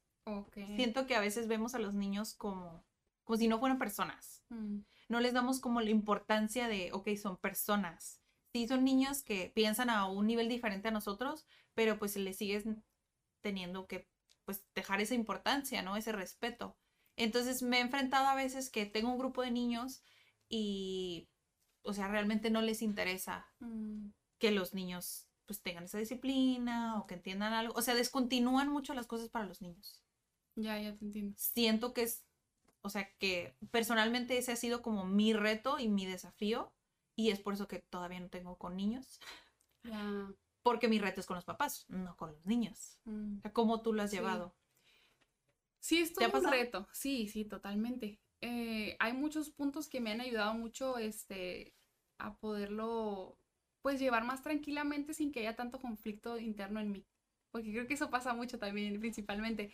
Entonces, ese es uno. Principalmente es eso. Trabajarlo yo desde un enfoque en, en que pues no lo hacen yo creo que por mala onda, sino simplemente a veces son tan inconscientes que, que a veces ni lo saben. Entonces, ese es como el primer paso a poder llegar a ellos. Entonces, esa es una. Lo otro que me ha servido mucho que he descubierto es siempre anticiparles todo. Y que es un papás. acompañamiento, ajá. Desde ese punto de vista, como por ejemplo que tú tienes, yo tal cual cuando veo esos puntos de vista de mi parte, yo les anticipo como, bueno, miren, este, sí sería muy importante pues realmente estar abiertos a que pues si queremos realmente lograr los objetivos tenemos que estar dispuestos, o sea, todo eso que yo he visto que hay otros papás donde me ha fallado que a lo mejor no lo han logrado y no me ha fallado porque a lo mejor pues ellos también no querían, ¿no? Pero de alguna manera les anticipo diciéndoselos en las primeras consultas, en entrevista por ejemplo, para que ellos estén muy muy conscientes de que si se logran lo, si se logran los objetivos, pues es porque le echamos ganas. Si no, pues o no le echamos ganas ni yo ni ellos y pues sorry. O sea, no no voy a desgastarme, la verdad también eso es otra, que a veces cosas tan sencillas como confirmar su cita, por ejemplo, y que no lleguen. Entonces, a veces al inicio me pasaba que los confirmaba y insistía o así como, ay, sí van a venir. Y ya veía que no contestaba y dije, ¿para qué les insisto? Si quieren venir, van a venir. O sea, Mm. que quiero que vengan, ¿verdad? Les quiero ayudar, pero si ustedes no me permiten, no tiene caso que yo esté enfadándolos porque a veces hasta ellos los pueden sentir así. Entonces, ahí, por ejemplo, en esos puntos, pues ya no me desgasto. O sea, ya a veces ni siquiera lo pienso. Ya ni siquiera el pensamiento me gana de decir, ay, estos papás, ¿sabes? Está bien, o sea, todos, están, todos están en diferentes procesos y si quieren aprender junto a mí para ayudarles a un niño, estoy totalmente dispuesto. O sea, no los juzgo, sé que están aquí porque quieren que los apoye, pero pues sí ocupamos estar dispuestos para poderlos guiar al niño. Y también algo que ayuda mucho es que en la primera sesión sí les explico muchos puntos muy importantes que repercuten en el desarrollo del niño desde muy chiquitos. Entonces como que les abro así todo un panorama de decir, oh no, pues sí tengo que atenderlo ahorita chiquito, porque de Mm. grande pues ya es más complicado. Que es, por ejemplo, algo que les digo mucho es la cuestión emocional, por ejemplo, de los, aunque no soy psicólogo y no es mi enfoque, pero eso siempre se me Pero queda necesitas tenerlo porque sabes que es parte Ajá. importante. Y por el impacto que queremos generar en las familias y en esos niños para la sociedad, les decimos cómo hay impacto de los 0 a los 3 años de manera emocional. Cómo esos, eso que haya pasado en esos 3 años va a impactar en toda su vida como adulto. O sea, son como sus pilares. O sea, si de, de chiquito, de los 0 a los 3 años, tuvo una situación difícil o algo que lo hirió, así se va a ir toda su vida hasta grande si no se trabaja. Entonces, siempre les digo eso. Entonces, si están dispuestos, yo aquí estoy para apoyarles nada más que sepan pues lo que conlleva. Y si no, está bien, no pasa nada, lo dejamos, pero solo quiero que se lleven eso. O sea, sí les dejo como muy ahí en claro esa parte. ¿Y ¿Qué fue lo que te llamó en enfocarte en esto que haces? ¿Por qué no algo diferente? Porque tienes, cuando saliste de la carrera tenías Ajá. muchas opciones. ¿Por qué decidiste eso? De la terapia del lenguaje. Mm, algo que me ¿Recuerdas ese momento como la epifanía de esto quiero hacer toda la vida? llamó... mm, ¿O no? quiero estar segura, fíjate, pero creo que algo que me hizo boom fue qué tan increíble es el lenguaje necesario para el ser humano.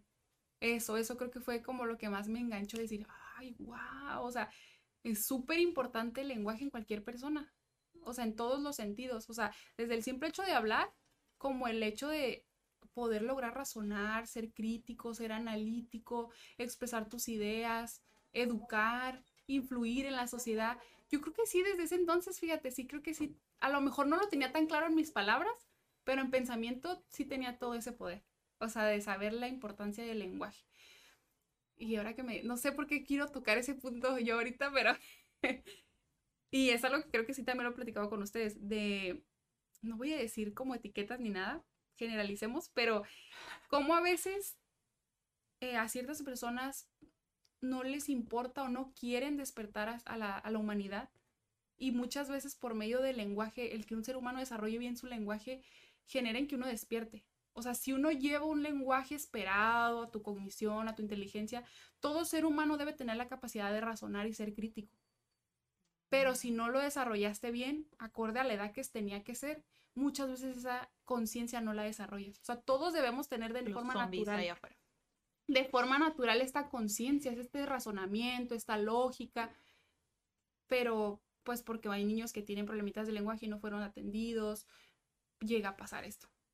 Entonces no hay apoyo a lo mejor o información también, por las mismas terapeutas de lenguaje no difundimos, por, por personas encargadas de esto tan importante en el ser humano, en la educación, por ejemplo, en puestos tan importantes que a lo mejor no tienen conocimiento de esto, por ejemplo, y que hace falta, pues a lo mejor hacerles saber para que entonces nos ayuden a despertar más a las personas, a prepararnos.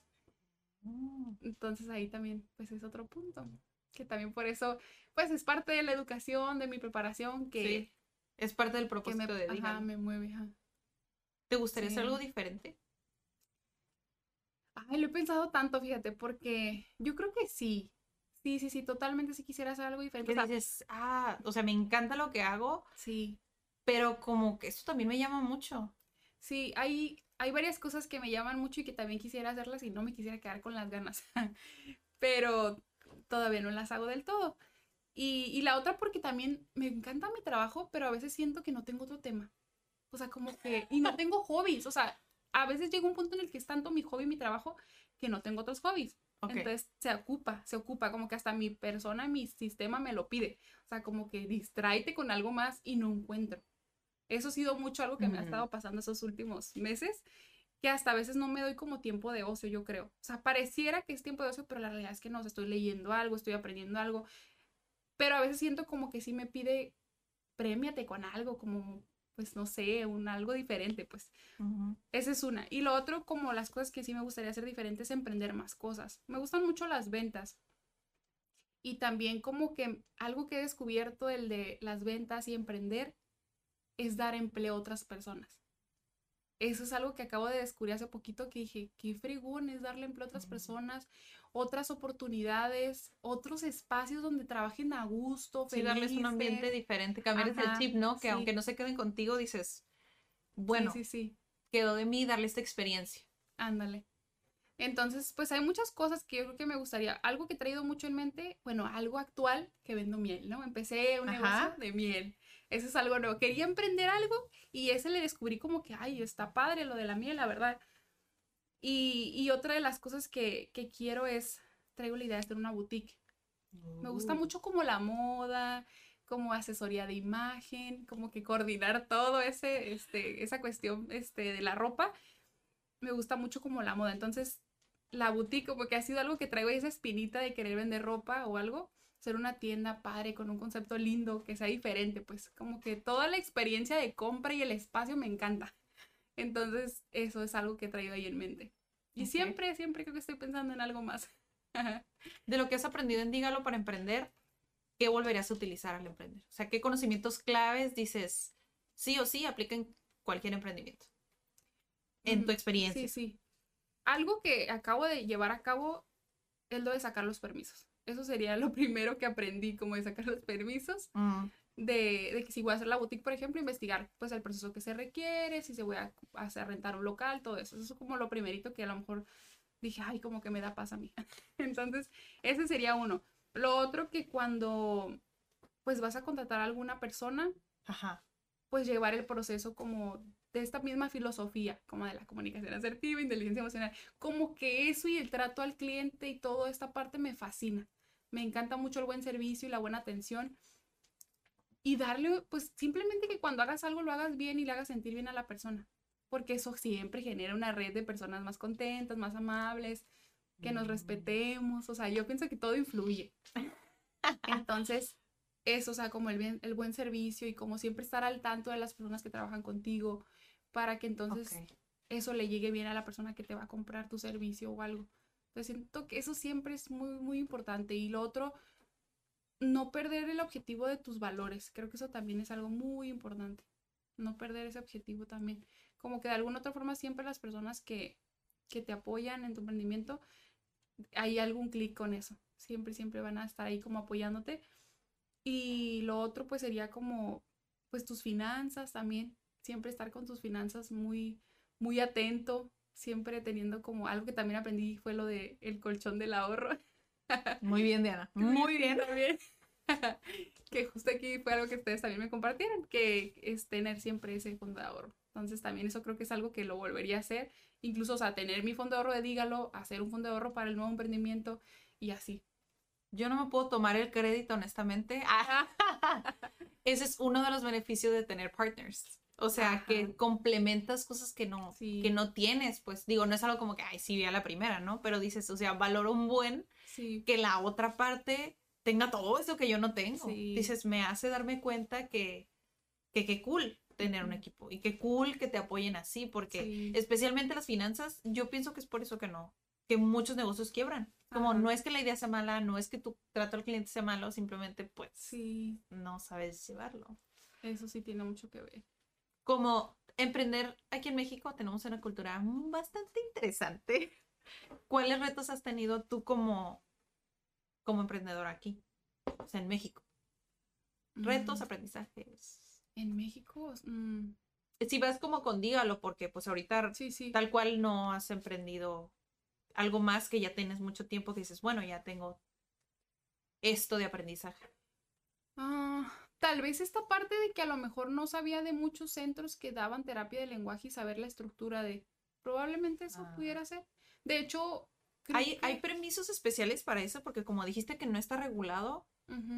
¿cómo le hiciste para tener ese permiso como de clínica? O sea, para operar como clínica. Ajá, eso también era algo que tenía mucha duda y hasta cierto punto miedo de que Sí, "¿Y pues si sí, no que te puede?". digan, no, mija, ya no lo hagas porque no, se, puede. ¿no? Ajá, sí, eso sí era mucho de mi miedo, la verdad. Pero no, sí es posible, porque mientras tú tengas como tu título y seas como acorde a algo que, que quieres brindar, como la terapia, pues, o un servicio, puede ser pedagógico o puede ser terapéutico. Y el mío se aplicaba como para terapia de lenguaje. O sea, mi título sí da para eso, o sea, sí está como, dije, ah, mira, entonces sí puedo. entonces, eh, pues sí, sí se pudo, realmente sí fue como metieron el, el nombre, como un centro de terapia de lenguaje, Ok. un terapéutico, creo, algo así. Entonces tú sí pudiste, pero realmente si alguien quisiera emprender, pues necesita esta licenciatura que esté relacionada. Tienes Ah, que tener tu título, sí, y tu cédula. Tienes que tenerlo para poderlo llevar a cabo. Si no, ay, yo también desaconsejando, ¿no? Ah, pero no, pues que también hay esta cuestión de que alguien que lo tenga lo puede ponerlo a nombre de él, ok. ¿sabes? Nada más que ¿Y tú sí, este, este proceso tú lo hiciste sola o alguien te ayudó? ¿O cómo pues fue? contraté, contraté Ok. unas personas que hacen lo del proceso de permisos, ajá. Porque muchas personas lo hacen por su cuenta. Sí. No, yo no. Yo la verdad, sí, no, no. Me daba miedo. Una no le sabía y muchos me decían, es que está fácil, tú lo puedes hacer. Hasta mi contadora me dijo y aún así sí opté por alguien que, que le supiera más al tema, ¿no? Como tal cual. Y pues sí, sí está como cariñosito, la verdad. Pero era tiempo que a lo mejor yo, no sé, en un día lo que yo podía, pues a lo mejor de mi trabajo ganar, pues lo iba a perder en irme a hacer eso ese tiempo. Entonces creo que ahí como que al final de cuentas convino, porque al final de cuentas tenía que ir yo. Entonces, ahorita la verdad sí en mi trabajo soy como el ingreso mayor que hay, se pudiera decir. Entonces, lo que yo trabajo, pues mis pacientes. Entonces creo que sí, o sea, sí me salía mejor contratar a alguien de apoyarme, porque era mucho tiempo, era mucho tiempo, eran muchas cosas y hasta cierto punto sí como que toda esa parte administrativa a veces sí me estresa, la verdad, como que no, no se me da tanto. Creo que yo también es, como con lo que batallo más. O sea, cuando eres emprendedor, hay cosas que tienes que hacer que no te van a encantar porque siguen siendo Sí. departamentos que un Sí. emprendimiento debe de tener porque debe de tener como las finanzas Sí, que no me encantan o administración que no me encanta, pero dices, bueno, o sea, es- este es mi objetivo y tengo que pasar por ahí. Tengo que pasar por ahí porque, o sea, antes, creo que hace fue como dos años. ¿Te acuerdas que estamos platicando, por ejemplo, el ejemplo de la, de la recepcionista?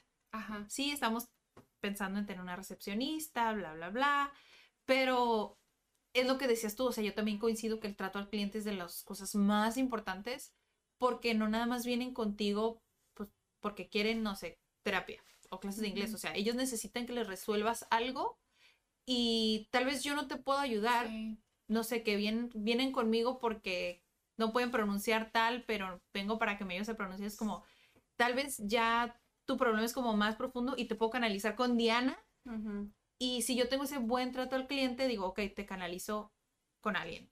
Pero creo que el mal trato al cliente hace que se vayan con una experiencia que no quisieran, que aún así Sí. sigue siendo mi carta de presentación.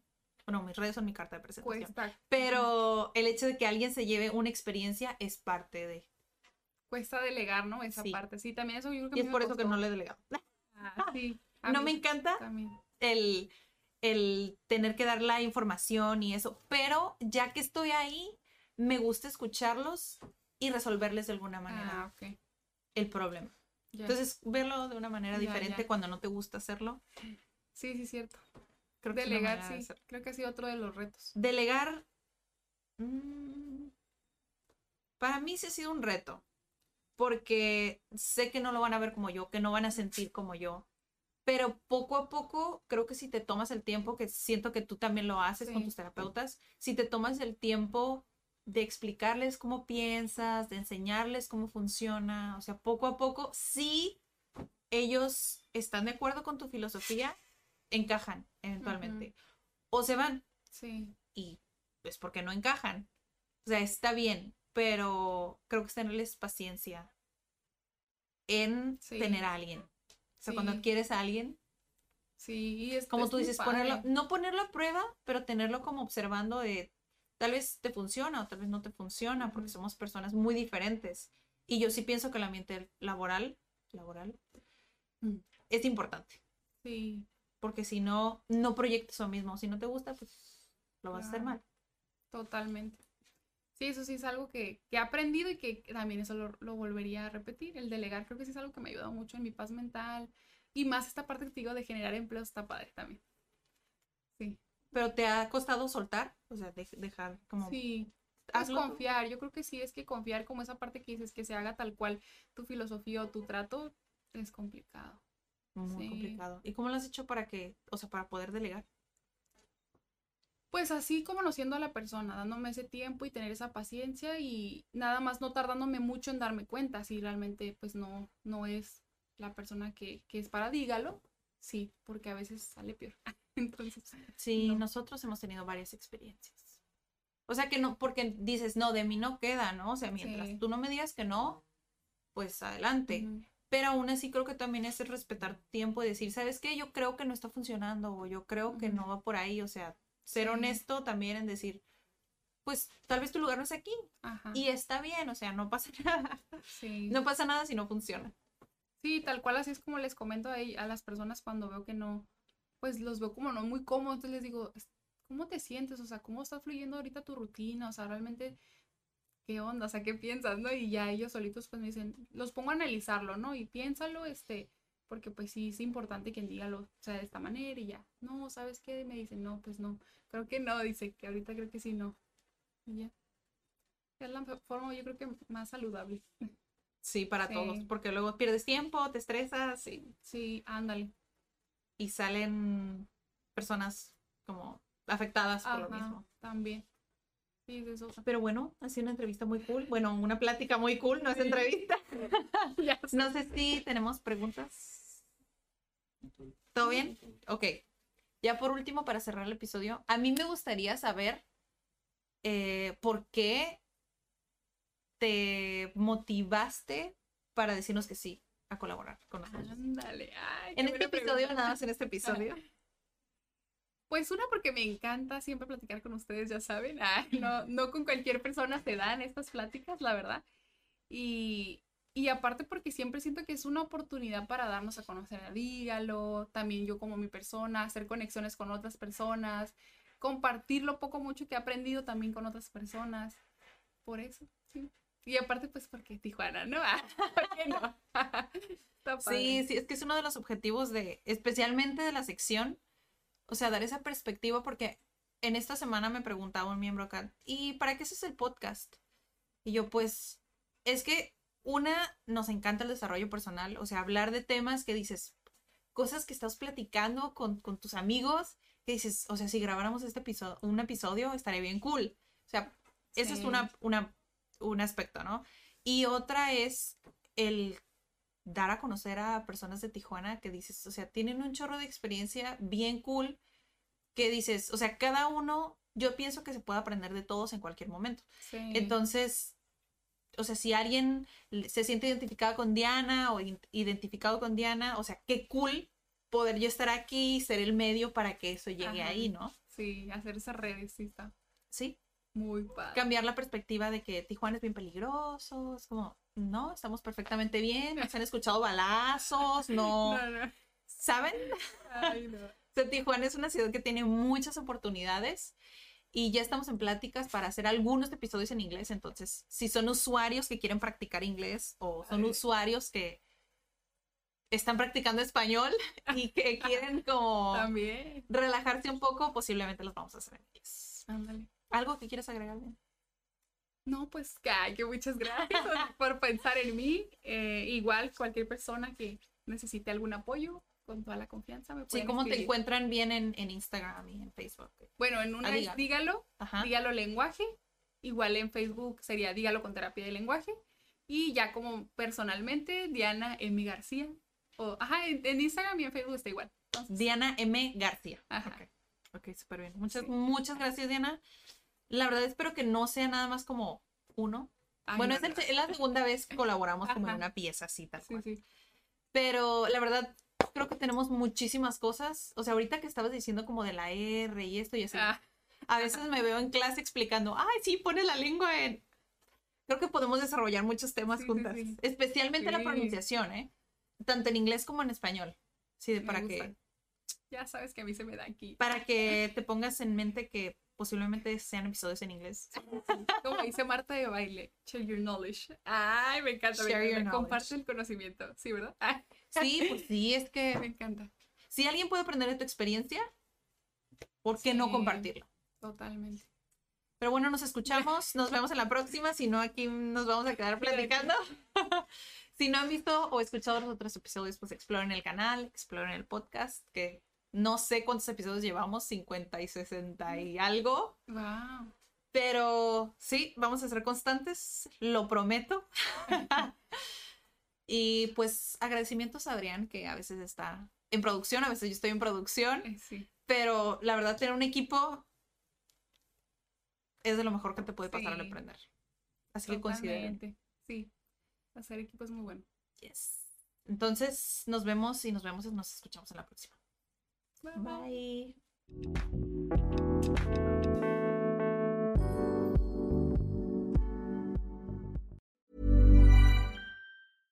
How would you like to look five years younger? In a clinical study, people that had volume added with Juvederm Voluma XC in the cheeks perceived themselves as looking five years younger at six months after treatment. Look younger, feel like you. Add volume for lift and contour in the cheeks with Juvederm Voluma XC. Reverse signs of aging by adding volume to smooth laugh lines with Juvederm Volure XC. For important safety information and to find a licensed specialist, visit juvederm.com. That's J U V E D E R M.com. Not for people with severe allergic reactions, allergies to lidocaine, or the proteins used in Juvederm. Common side effects include injection site redness, swelling, pain, tenderness, firmness, lumps, bumps, bruising, discoloration, or itching. There's a risk of unintentional injection into a blood vessel, which can cause vision abnormalities, blindness, stroke, temporary scabs, or scarring. Talk to a licensed specialist to find out if it's right for you.